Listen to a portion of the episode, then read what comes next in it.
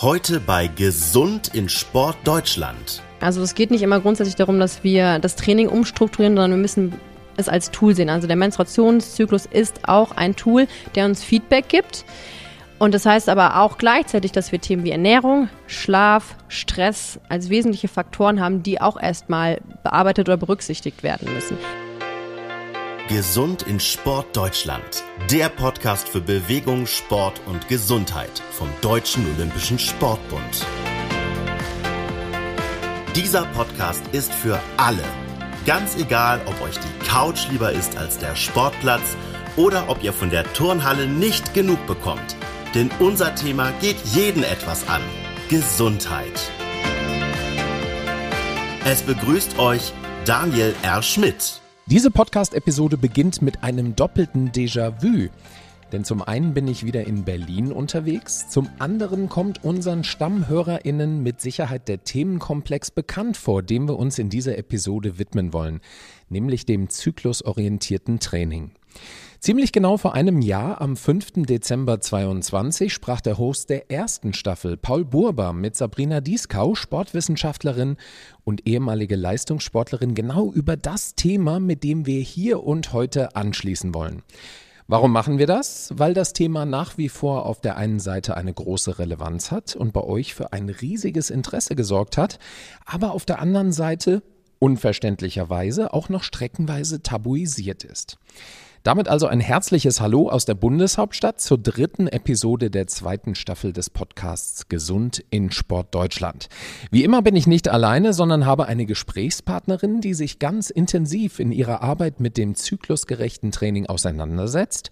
Sie ist die Initiatorin und Vorsitzende des Vereins Fierce Run Force e.V., der andere Frauen motivieren will, sich aktiv zu bewegen und zwar explizit unter der Berücksichtigung der weiblichen Physiologie. Herzlich willkommen, Steffi Platt. Hallo und vielen Dank, dass ich heute da sein darf. Ich habe es schon gesagt, wir möchten anschließen an die bereits gelaufene Folge zum zyklusbasierten oder zyklusorientierten Training. Hört also gerne auch noch einmal rein in die erste Staffel dieses Podcasts. Episode 7 war das. Die gibt schon einen sehr guten Einblick in die Grundlagen, die wir jetzt aber ein wenig in die sportliche Praxis tragen wollen. Steffi, erzähl uns mehr. Wie bist du auf die Idee gekommen, diesen besonderen Sportverein Fierce Run Force zu gründen? Ja, der hat sehr viel mit meiner eigenen persönlichen Geschichte zu tun, vor allem weil ich selber aus dem Leistungssport komme. Ich bin ehemalige Mittelstrecklerin. Meine Paradedistanz waren die 1500 Meter. Bin dort auch zweimal deutsche Meisterin geworden und mein größter Erfolg war die Bronzemedaille mit der Mannschaft den, bei den Cross-Europameisterschaften. Und inzwischen bin ich im Hobbysport unterwegs. In Berlin gibt es eine sehr große Running-Community und äh, ja, habe 2019 einen Ermüdungsbruch erlitten, der mit einer der Auslöser war, warum ich mich mit zyklusorientiertem Training überhaupt beschäftigt habe. Und außerdem, weil ich aus dem Sport komme und weil ich im System Sport etwas ändern wollte, war die Entscheidung, dass ich einen Verein gründe. Fierce Run Force selber gibt es als Initiative für Aufklärungsarbeit rund um Frauengesundheit und Physiologie schon seit drei Jahren und den Verein seit anderthalb Jahren jetzt. Aber wie ich schon gesagt habe, ich möchte halt ganzheitlich was verändern. Das Thema ist total relevant, es ist total wichtig. Äh, deswegen sprechen wir auch heute hier und das war für mich der Weg, über den Verein zu gehen, um da einfach mehr Sichtbarkeit zu schaffen. Jetzt muss ich als Mann natürlich fragen, wie kommt dieser Kontext zustande? Ermüdungsbruch auf der einen Seite, die Intention, zyklusorientiertes Training an die Frau zu bringen. Genau, die Frage habe ich mich auch als erstes gestellt, als ich die Diagnose bekommen habe 2019, was mich natürlich noch mehr erschreckt hat. Ich kannte es aus dem Leistungssport Sport. Auch da wusste ich, wenn es passiert, dann ist es auf jeden Fall, läuft was gewaltig schief. Mehr wusste ich davon nicht. Ich wusste aber auch, dass wir es bei uns in der Trainingsgruppe nicht haben und ich zu dem Zeitpunkt davon auch nicht betroffen war. Deswegen war es für mich umso fragwürdiger, warum kommt es jetzt im Hobbysport? Ich bin nicht mehr in Anführungszeichen so ambitioniert unterwegs. Klar, ich habe auch da einige Extremläufe gemacht und genau, der Ermüdungsbruch war dann so der Auslöser, okay, ich wurde untersucht, ich habe eine Diagnose, aber ich habe keine Ursachenforschung. Also bin ich selber auf Ursachenforschung gegangen und meine Anhaltspunkte von der medizinischen Untersuchung waren eine Hormonspiegelmessung und das Thema Knochendichte. Also da hatte ich zwei Punkte, die, die ich schon mal wusste, okay, irgendwas muss es ja mit den Hormonen zu tun haben und irgendwas muss es mit der Knochendichte zu tun haben. Dann kam noch hinzu, dass mir in der Sportmedizin gesagt wurde, wir sind mit der Gynäkologie nicht so gut fand ich dann auch schon fragwürdig und habe mich gefragt, wie kann das sein? Also wir haben ja, ich bin jetzt nicht die einzige Sportlerin, die sich in diesem Feld bewegt und wir haben einen sehr großen Anteil an Sportlerinnen im deutschen Sport und ähm, ja, dann bin ich auf die Suche gegangen und so auf zyklusorientiertes Training, weil es dabei auch viel um Hormone geht. Jetzt ist die Sportmedizin, Gott sei Dank, in der Vergangenheit eher männerzentriert und orientiert gewesen. Das ändert sich jetzt auch durch viele junge WissenschaftlerInnen. Aber wie bist du konkret an das Wissen gekommen? Die einen sind diejenigen, die Medizin gestalten, studieren und lernen. Aber wie hast du dir dieses Fachwissen auch angeeignet? Genau, also ich habe nicht den Vorteil, dass ich Medizin studiert habe und auch nicht Sportwissenschaften oder ähnliches. Ich komme aus der Modebranche, aber wie gesagt, ich war Leistungssportlerin und habe mir das alles am Ende des Tages über ein Selbststudium beigebracht, zusätzlich über die Zusammenarbeit mit Ärztinnen. Also habe ich auch da eine ganz großartige Zusammenarbeit mit Dr. Claudia Römer, die Sportmedizinerin ist, die sich auf Frauengesundheit spezialisiert. Bin da auch sehr, sehr glücklich drum und das ist ein wesentlicher Bestandteil unseres Trainings auch. Auch in Zusammenarbeit mit Sabrina Dieskau habe ich äh, an meinem Wissen gearbeitet und mache das jetzt halt schon seit drei Jahren beschäftige ich mich intensiv mit dem Thema. Bin auch gerade noch mal in einer Weiterbildung, wo ich noch mal tiefer reingehen möchte in die integrale Frauengesundheit, weil Hormone wirklich nicht nur dieses Thema sind, ich stelle jetzt mal mein Training kurz um, sondern das ist ein wesentlicher Prozess. Sämtliche Hormone beeinflussen sehr viele Stoffwechselprozesse ähm, in unserem Körper und ja, mit jedem Wissen, was ich gewonnen habe, wollte ich noch mehr wissen und ja, deswegen äh, bin ich da äh, nonstop in der Weiterbildung. Jetzt gehen wir mal in Medias Res. Was unterscheidet denn euer Training konkret von anderen? Wie sieht eine Trainingsstunde bei euch aus? Ja, also eigentlich grundsätzlich fängt es erstmal damit an, dass wir einfach offen kommunizieren. Also wir reden ganz normal über den Menstruationszyklus, was ja schon mal nicht zum Standard gehört. Menstruation ist für uns kein Tabu. Wir sprechen das ganz normal an. Also das ist auch das, wofür ich die, wozu ich die Athletin immer ermutige. Und ähm, das ist auch total spannend zu beobachten. Wenn das halt einmal irgendwie so normal ist, dann schlägt das auch Wellen. Dann geht das übers Training hinaus, dann geht das ins Privatleben. Also das ist sozusagen als allererstes die Basis. Und so leite ich quasi am Ende des Tages auch das Training ein. Also ich begrüße meine Athletin und dann, bevor wir in die Intensität des Trainings reingehen oder in Intervalltraining, frage ich sie immer ab, wo steht ihr denn gerade? Also in welchem Zyklus seid ihr? Das schafft einerseits ein Bewusstsein bei der Athletin, dass sie es selber reflektiert und auf der anderen Seite kann ich dadurch halt ein besseres Feedback bekommen von der Athletin das sind sozusagen die ersten Basics, bevor wir überhaupt damit anfangen sollten, irgendwelche Trainings umzustellen, dass wir überhaupt das Bewusstsein auf beiden Seiten haben, aber viel mehr bei der Athletin, dass sie mehr und mehr lernt, wie funktioniert mein Menstruationszyklus überhaupt. Und das heißt nicht nur zu wissen, an welchem Tag bin ich, das heißt auch zu wissen, Menstruation und Menstruationszyklus sind auch zwei verschiedene Paar Schuhe. Also Menstruation ist Teil des Menstruationszyklus und auch einfach zu wissen, wie verläuft der Menstruationszyklus. Grundsätzlich erstmal das Grundwissen muss da sein, bevor wir überhaupt im Training irgendwelche Adaptationen anstellen können. Jetzt hake ich mal ganz kurz nach. Aus Sicht eines, eines Cis-Mannes, der ich nun mal bin, ist klar, dass das Verständnis für Menstruation wahrscheinlich eher schwer fällt. Aber dem entnehme ich, dass durchaus auch Frauen dazu ermutigt werden müssen, erstmal offen darüber zu sprechen oder sich vielleicht sogar intensiver mit ihrem eigenen Zyklus zu beschäftigen? Definitiv. Wir leben ja in einer Gesellschaft, die sehr männlich geprägt ist. Und ähm, es wird immer noch als Tabu beschrieben. Wir haben, das, wir haben es ja also wir hören es überall, wir haben es zu Beginn ja gehört der Episode, ähm, es wird, die Menstruation wird als Tabuthema betitelt. Das heißt wiederum, dass wir zu wenig darüber reden. Woran liegt das? Weil wir zu wenig Wissen haben. Je mehr wir darüber wissen, desto mehr reden wir darüber. Also je mehr Wissen meine Athletin am Ende des Tages hat, desto eher ist sie dazu befähigt, mir gutes Feedback zu geben. Und davon profitiere ich als Trainerin halt am meisten. Wie stelle ich mir das jetzt konkret in der Praxis vor? Wenn man an einen Sportverein denkt, dann denkt man ja auch, sage ich mal, an den klassischen Vereinskalender, beispielsweise Training immer dienstags, donnerstags, 19 Uhr. Das ist ja sehr klassisch, sehr eng engstirnig. Das konterkariert doch dann ein zyklusorientiertes Training, also die Vorstellung, die ich jetzt hier gerade eingebracht habe. Wie geht ihr das an? Also wir sind da auch von den Trainings klassisch, also wir haben unsere festen Trainingstage. Da bin ich wieder bei dem Thema vom Anfang. Es ist was Individuelles und es ist vor allem auch ein Thema, wo die Athletin ein bisschen in der Verantwortung steht. Also sie ist diejenige, die ihren Körper am besten kennen muss und sie muss mir Feedback geben und dementsprechend können wir das Training entweder inhaltlich anpassen an dem Trainingstag selber oder sie entscheidet, wenn sie äh, von Menstruationsbeschwerden betroffen ist oder von einer Erkrankung und an, zu diesem Zeitpunkt nicht trainieren kann, dann entscheidet sie, entscheidet sie sich für einen Pausetag, beziehungsweise wir besprechen das in dem Moment.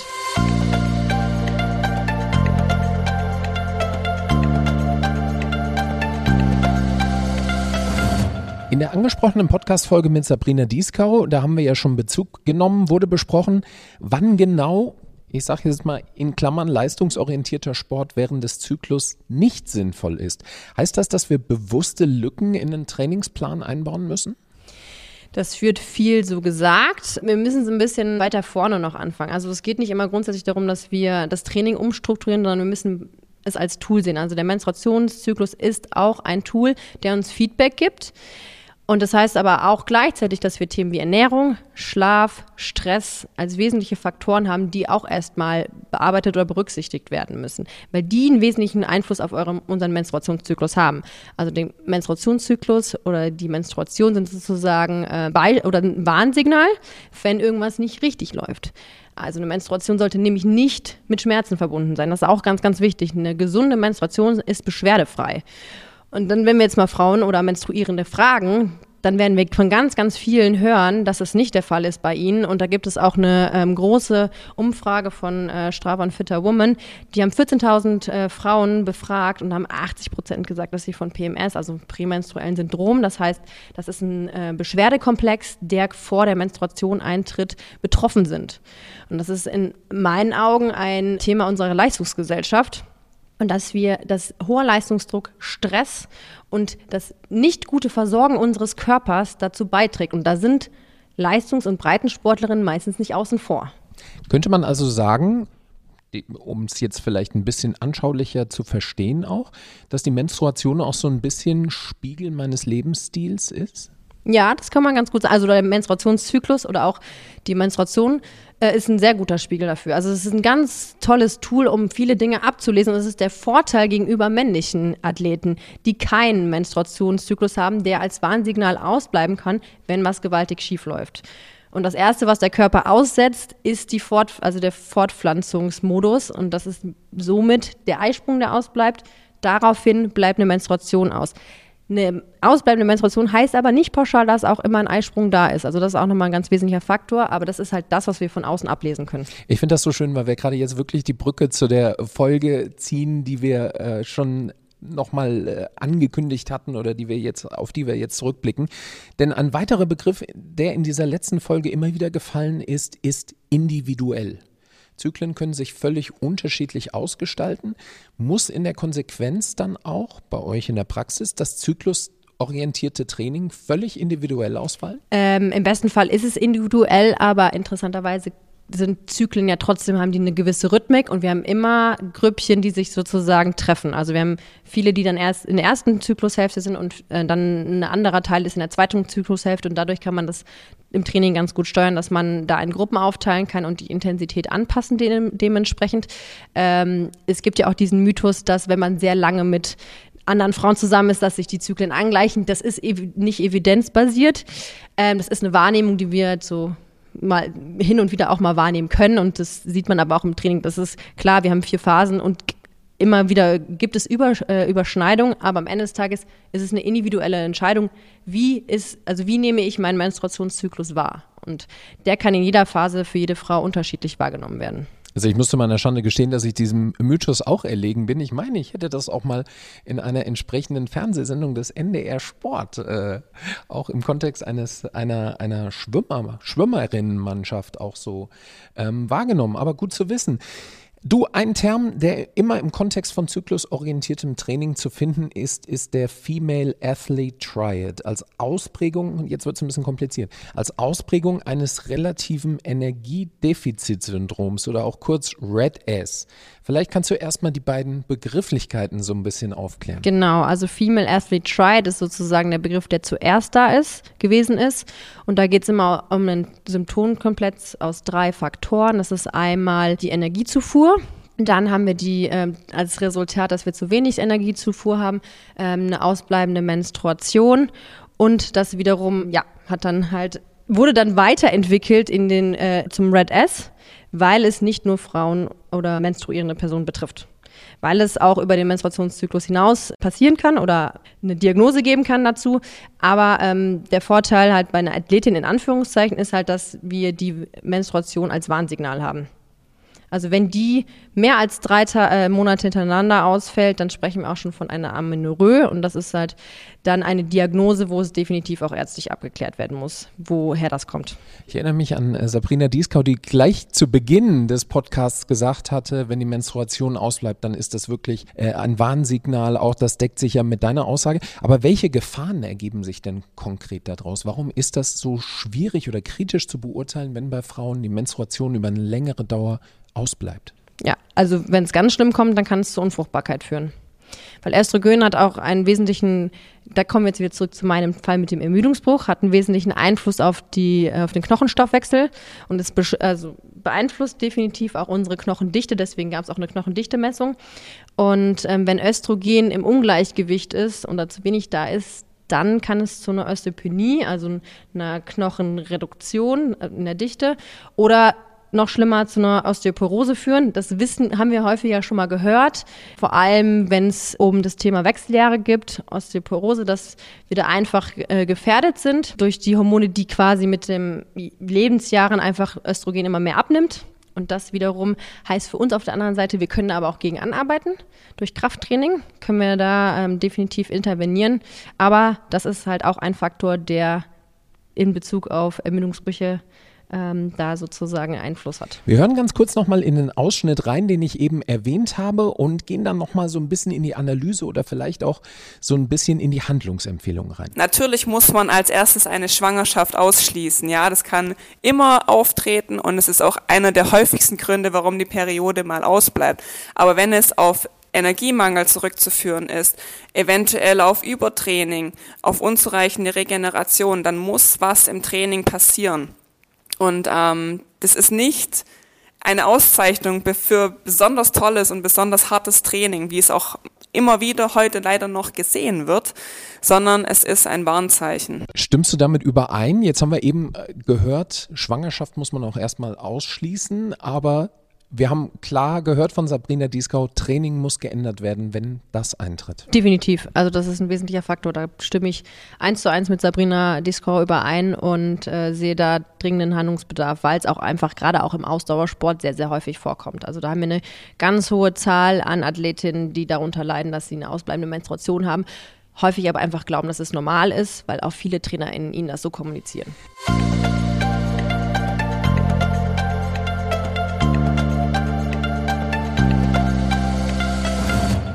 Wenn wir das Ganze jetzt mal transferieren wollen würden auf mögliche Vereine, die sich vielleicht an der Stelle sagen, Mensch, wir haben uns mit dem Thema zyklusorientiertes Training noch gar nicht beschäftigt, aber wir wollen jetzt damit anfangen. Wie kann man an Wissen kommen, gerade auch wenn wir über Trainer, also bewusst die männliche Form sprechen, die ja über körpereigene Erfahrungen nicht verfügen können? Also meine Empfehlung wäre grundsätzlich an Weiterbildungsmaßnahmen teilzunehmen.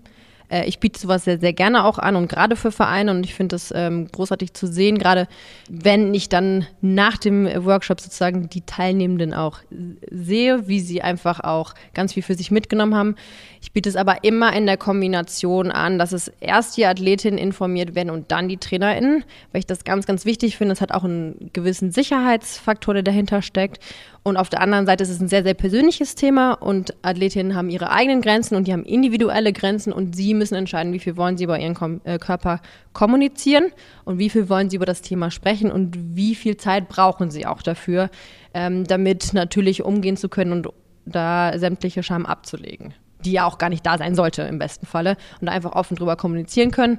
Und das würde ich immer auch als Einstieg immer anbieten. Ein Workshop bietet sich ganz gut an weil man dann erstens auch nochmal in den Austausch gehen kann, Fragen stellen kann und natürlich bietet sich auch Fachliteratur an. Aber so ist man ein bisschen interaktiver, kann ähm, das vor allem auch ganz gut dann direkt immer, wie ich gesagt habe, verbinden, dass die Athletinnen da auch mit abgeholt werden. Ich habe es vorhin schon gesagt, die Sportmedizin widmet sich jetzt schon sehr intensiv dem Thema. Die Deutsche Gesellschaft für Sportmedizin und Prävention als DOSB-Mitgliedsorganisation äh, nimmt da auch eine Vorreiterrolle ein, aber sehr häufig sprechen wir in dem Kontext ja erstmal von Leit äh, LeistungssportlerInnen.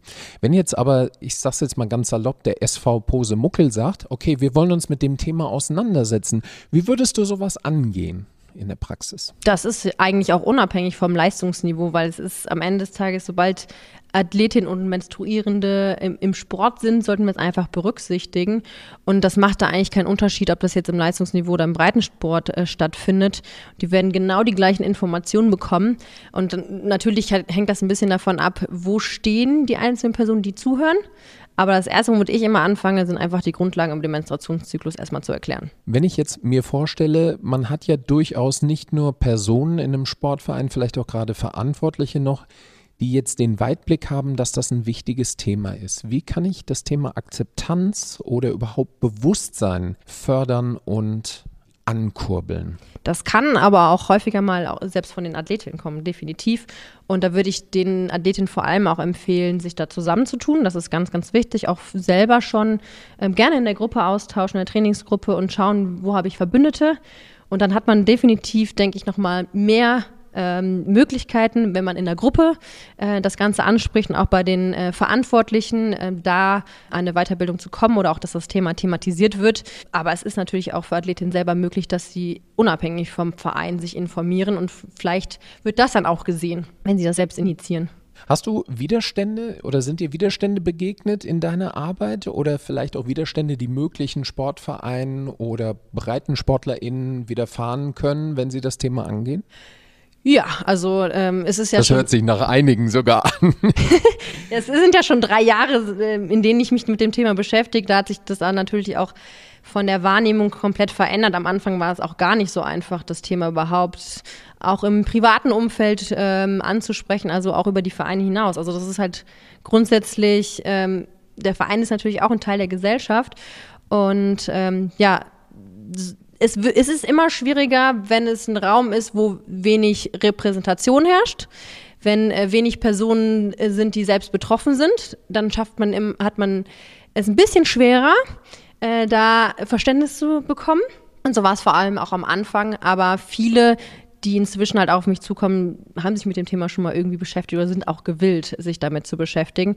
Aber ähm, ja, das ist vor allem ganz, ganz wichtig. Und deswegen bin ich auch ein Fan davon und appelliere daran, dass wir mehr Trainerinnen brauchen, die auch einfach, ähm, weil es auch von den Sportlerinnen, auch aus meinen Erfahrungen, aber auch aus Studien, ähm, häufig auch gewünscht ist, dass sie, dass sie sich dann ähm, mehr öffnen können und dass sie dass ihnen das wichtig ist, dass die Person, mit der sie darüber sprechen, einfach das auch schon mal persönlich erfahren hat. Das schließt nicht grundsätzlich aus, dass es nur Trainerinnen sind, die sich mit dem Thema beschäftigen können. Und das ist total wichtig, dass sich alle Geschlechter damit beschäftigen mit dem Thema. Es ist ja auch über das binäre System betr äh, betrifft es auch ähm, andere Geschlechter, äh, die auch menstruieren können und auch Frauen können nicht menstruieren. Ähm, deswegen, äh, ja, äh, ist das ein wichtiges Thema und definitiv ein Thema, das in die Training, Trainerinnenausbildung gehört. Mhm. Wir wollen noch mal ganz kurz auch die Chance jetzt nutzen, euren Verein ein bisschen zu porträtieren.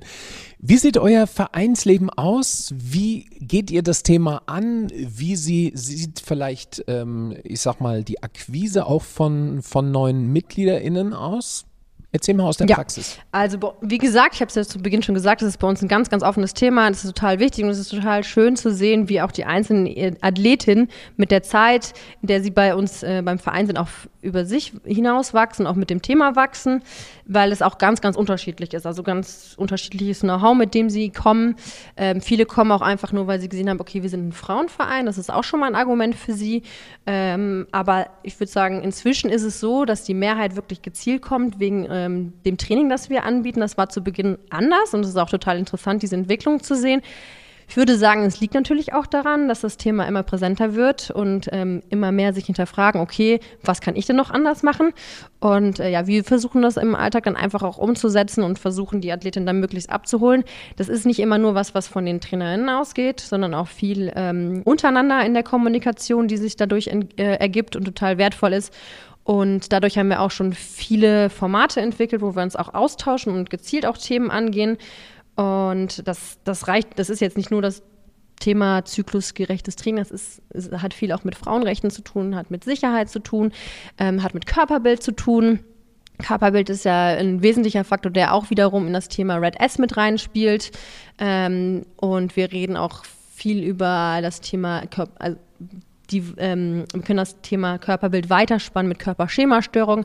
Also auch da holen wir uns immer wieder Expertinnen dazu, die ähm, mit denen ich meistens in den Austausch gehe und wir das dann sozusagen wie ein kleines Talk-Format machen und die äh, unsere Mitgliederinnen dann zuhören können und Fragen stellen können, vor allem, das was viel, viel wichtiger ist. Und ähm, ja, die Themen kommen meistens im Verein auf und dann versuchen wir die auch gemeinsam zu bearbeiten und entweder Expertinnen dazu einzuladen oder verschiedene Events dazu ähm, zu starten. Super, jetzt hast du den Bogen auch schon dazu geschlagen, wie ihr aufs Angebot aufmerksam macht. Das wollen wir jetzt an der Stelle auch nochmal machen. Zyklusorientiertes Training. Wenn ihr dazu mehr wissen wollt, dann surft doch mal bitte vorbei beim Fierce Run Force e.V. Die Internetadresse lautet www.fiercerunforce-verein.de. Die verlinken wir auch nochmal in der Episodenbeschreibung dieses Podcasts. Ich sage vielen herzlichen Dank für wichtige Einblicke an Steffi Platt. Vielen Dank dafür. Danke, dass ich da sein durfte und die Möglichkeit hatte, darüber zu sprechen. Super, das war die Vorsitzende von Fierce Run Force und das war die Episode im Podcast Gesund in Sport Deutschland für diesen Monat. Kommentiert bitte gerne diese Folge. Vielleicht habt ihr auch noch Fragen an dieser Stelle. Männer bitte auch allen voran äh, offenbart und zeigt auch mal, äh, dass ihr Interesse an diesem Thema habt. Ich glaube, das ist auch sehr wichtig. Das haben wir in dieser Podcast-Folge gehört. Gebt Likes und Abos, wenn es euch gefallen hat. Danke fürs Zuhören. Bis zum nächsten Mal und Tschüss aus Berlin. Gesund in Sport Deutschland ist ein Podcast des Deutschen Olympischen Sportbundes. Redaktion Konstanze Garwin und Vivian Graf. Host Daniel R. Schmidt.